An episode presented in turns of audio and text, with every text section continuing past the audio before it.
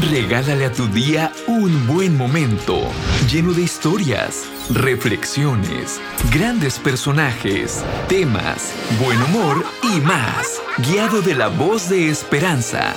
Gracias por estar aquí. Continúa tu día con esperanza. Hola, ¿qué tal? Buen día. Mi nombre es Esperanza García y el día de hoy tenemos un nuevo episodio más de Tu día con esperanza. El día de hoy tenemos una invitada que también, como siempre es costumbre, de lujo. Y el tema del día de hoy es construyendo mi propio imperio. Eh, Jessy, bienvenida al estudio. Buen día, ¿cómo estás?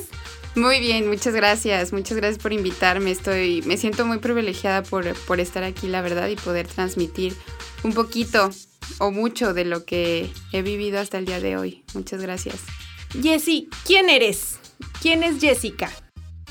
Ayer que estaba redactando el quién soy, me dio mucha risa porque empecé a decir, bueno, pues me voy a sentar a ver quién soy, a dónde voy, de dónde vine, que me pidió esperanza. Creo que estoy tarde.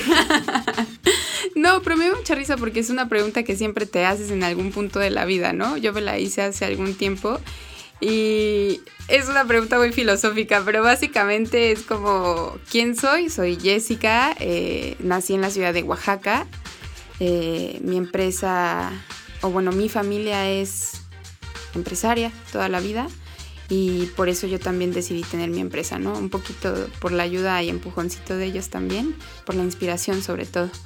Eh, tengo 30 años, este, y ya con mi empresa tengo 7 años que se llama Arra.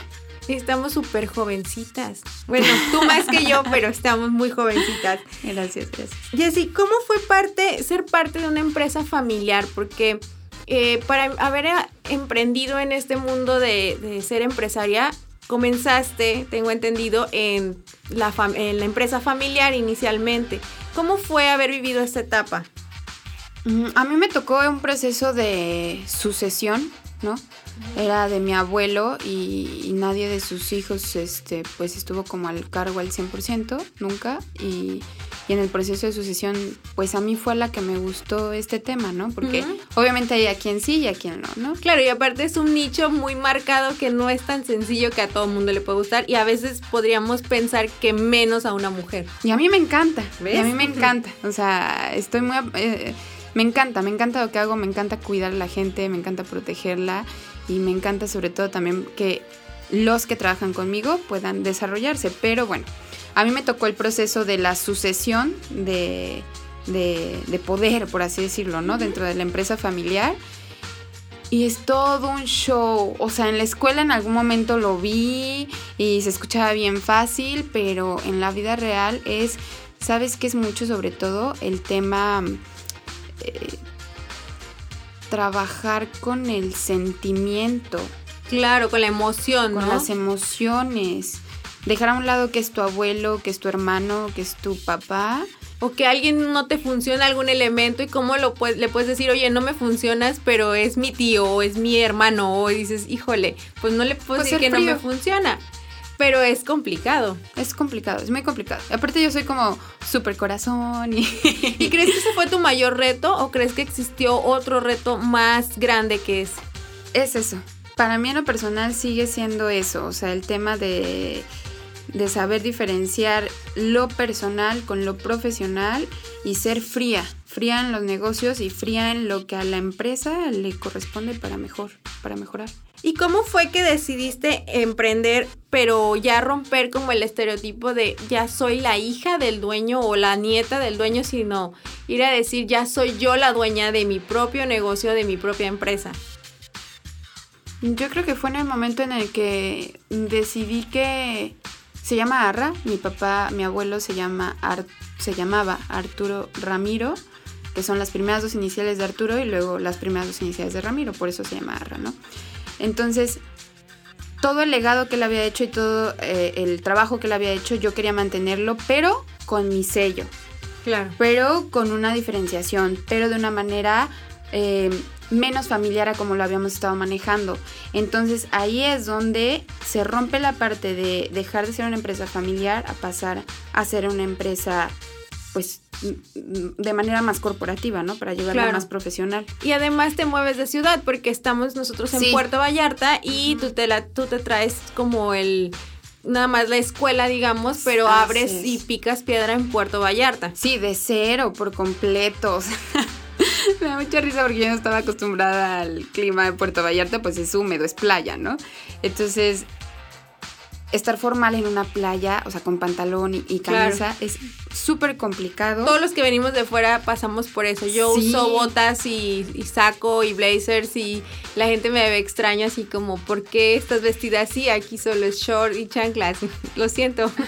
No, y aparte, eh, bueno, yo, yo venía con empezando como cualquier otra persona, o sea, está súper a gusto cuando estás en el aire acondicionado todo el tiempo, ¿no? Pero en mi caso, pues no, no tenía esas facilidades y y yo creo que eh, la diferenciación fue esa, pues ponerle mi marca, hacerlo de manera distinto, pero manteniendo el concepto de Arra al final de cuentas. Eh, lo que nosotros hicimos aquí en, en, Puerto Vallarta pues fue especializarlo en equipo contra incendio y seguridad industrial solamente, exclusivamente. Y esa fue la diferenciación que hiciste. Pero, ¿cuál crees que haya sido lo que necesitaste en temas de recursos emocionales, económicos, ¿qué fue lo más importante o qué le recomendarías a las personas que necesitan tener para decir, ok, voy a emprender y me voy a aventar a comenzar de cero? Bueno, pues primero hacerlo.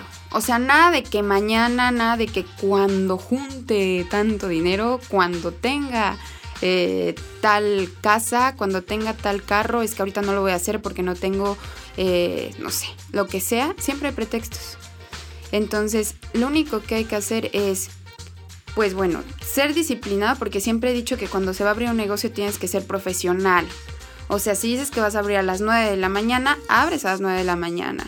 Y que, perdón, ¿y qué es la, hablando de disciplina, se me viene a la mente preguntar, ¿qué papel juega tu disciplina, eh, tu determinación personal en el negocio?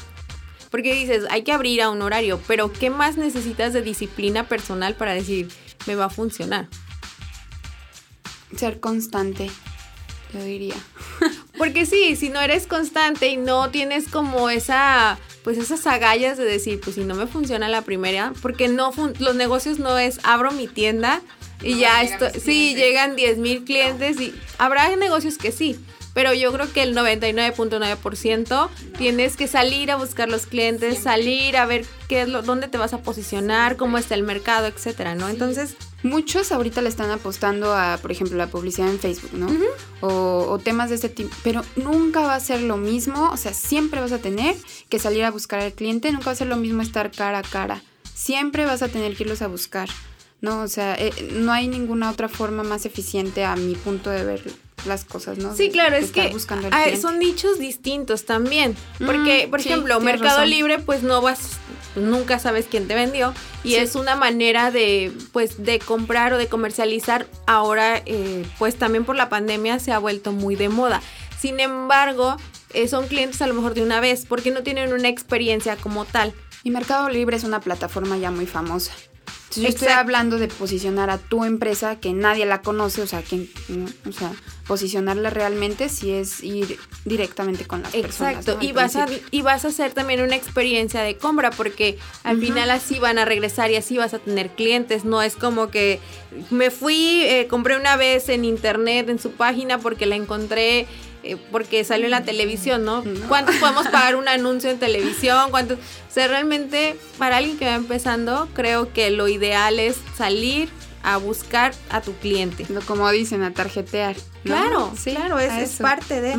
Y bueno, pues ya para, para finalizar, me gustaría que nos, que nos compartas eh, cómo poder, cuando tienes un reto y dices, ya no puedo, ¿cómo te das cuenta que necesitas ayuda y dónde la puedes conseguir? Porque me imagino que eso ha sido, yo, yo en lo personal a mí me pasó que necesitaba ayuda y yo decía, no, yo sí puedo, yo puedo, yo puedo. Ya cuando estaba súper ahogada ya no podía sacar ciertas situaciones a flote, dije, Dios mío, necesito ayuda. Entonces fui y busqué ayuda. Pero en tu caso particular, ¿cómo, cómo lo has vivido ese proceso cuando dices, necesito que alguien me ayude? Yo creo que tenemos que ser lo suficientemente humildes para poder reconocer que no lo sabemos todo. Y parte de no saberlo todo y no ser buenísimas haciendo todo es decir, ok, por ejemplo, no soy buena en la contabilidad. Necesito a alguien que me ayude para la contabilidad. Contrato un contador, ¿no? Claro. Ok. Delega. Pero, eso, es, eso es básico porque no eres contadora. O, o, necesito un abogado y voy a contratar a un abogado, ¿no? Pero, por ejemplo, estoy teniendo complicaciones en la contratación de personal para el nivel a lo mejor de una empresa chiquita que va empezando, que tiene cuatro trabajadores, no es viable contratar a alguien de recursos humanos. Pero sí debes prepararte para... Exactamente, ¿no? Pero, no sé, hay tantas ahorita información en internet que puedes descargar o, bueno, en mi caso, pues yo, yo le pedí información a alguien mayor, de mayor experiencia, que le dice, oye, ¿cómo le haces para reclutar tal perfil, este tipo de personas, ¿no? Que es algo que, eh, pues en la práctica es distinto.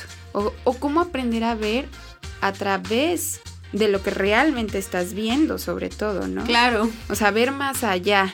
¿Qué es lo que, lo da la experiencia? Necesitas también verlo desde una perspectiva distinta. Digamos que tienes que verlo con ojos de, de, cliente y verlo desde afuera el negocio, porque a veces estamos tan enrolados que decimos, no, todo está perfecto, todo está muy bien, este, mi negocio es lo máximo y llega un cliente y te gritonea, llega otro y te gritonea y las cosas no están saliendo y dices, pero mi negocio es perfecto. El cliente te está diciendo que, que no, no, es así. Los resultados no Exacto. están siendo los que tú quieres. Entonces ahí es donde necesitas ayuda, cómo pedirla y a quién pedírsela. Y sabes qué también despersonalizarte. Ese es creo el papel más importante de, de un empresario. O sea, cuando estás dentro de la operación, a eso me refiero, te, te, te, enfocas en la operación y no te das cuenta de otras cosas.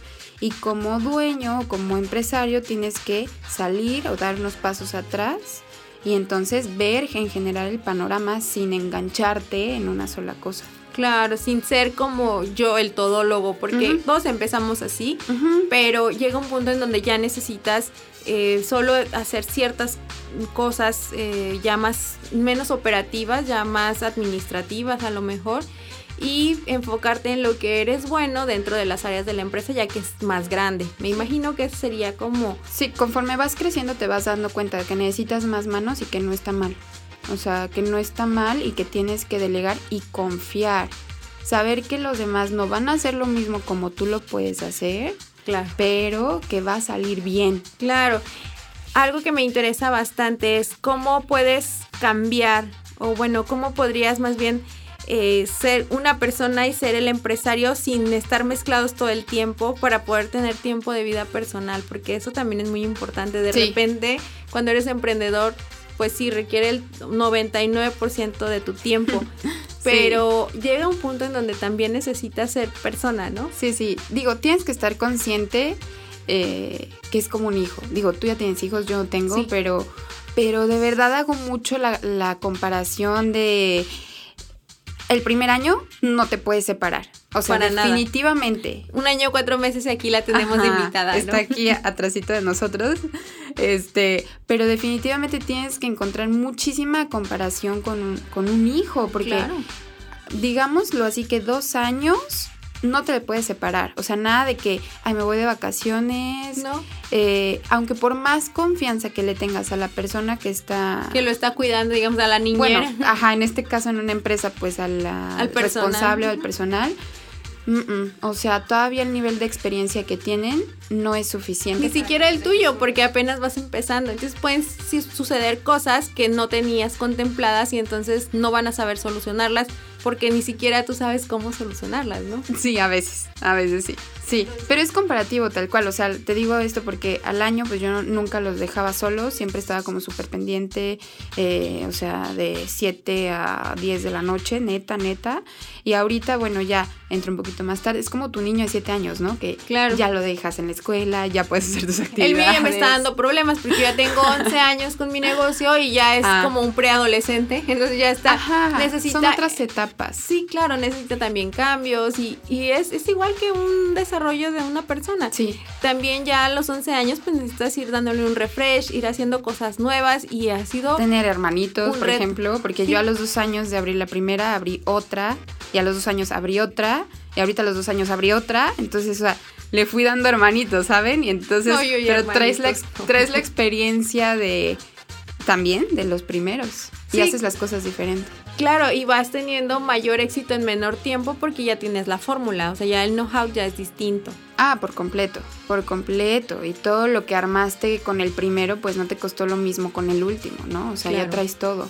Jessy, ya por último, ¿con qué, ¿con qué consejos nos podemos despedir? ¿Qué te gustaría compartirle a las mujeres que nos escuchan? Porque también eso es muy importante, no es lo mismo emprender siendo hombre que siendo mujer. Todavía estamos eh, con esa, esa diferencia, a lo mejor ya no tan marcada como hace 10 años, pero todavía es distinto. ¿Qué les darías como consejo desde tu punto de vista? Yo creo que es distinto cuando una mujer quiere y desea tener varios roles en la vida. Mamá, empresaria, eh, esposa, ¿no? O sea, eso es lo complicado. El consejo que yo les daría es que tu trabajo realmente te apasione y toma en cuenta que es un estilo de vida. Así es. Por completo. Eh, por ejemplo, yo vendo botas y me pongo botas, ¿no? Entonces, eh, mi pareja con la que estaba me decía, ¿por qué no te pones tacones? Le dije, no, o sea, no soy de tacones. Exacto. pero es un estilo de vida y a lo que voy es, eh, tienes que hacer mucho match, que tu vida sea con lo que hagas y nunca te va a pesar. Claro, porque también tienes que ser congruente con lo que vendes, con lo que haces, con cómo vives. Sí, sobre todo, ¿no?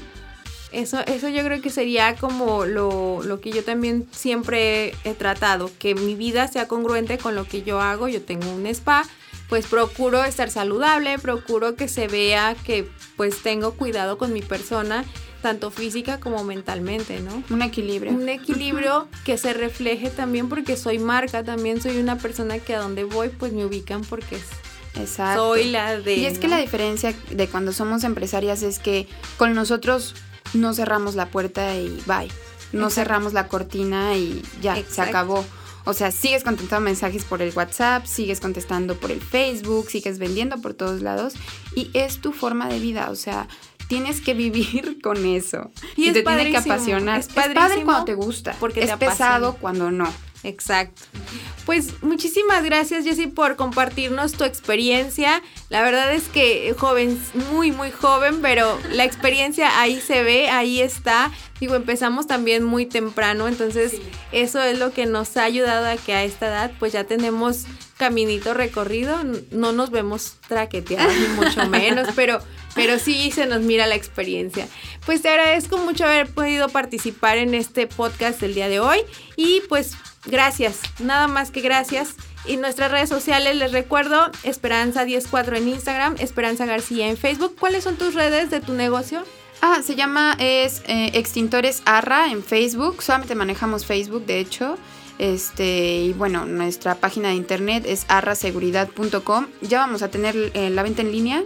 Miren, para cuando necesiten algo de extintores o ¿qué equipo, más? Eh, equipo de protección personal, cascos, botas, chalecos, todo eso, se los mandamos a toda la República. Perfecto. Pues muchísimas gracias, Jessy. Que tengan un buen día y hasta la próxima. A ti.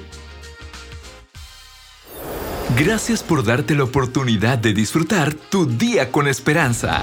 Te esperamos en una cita más, con un nuevo tema, personajes, reflexiones y más para continuar compartiendo tu día con esperanza.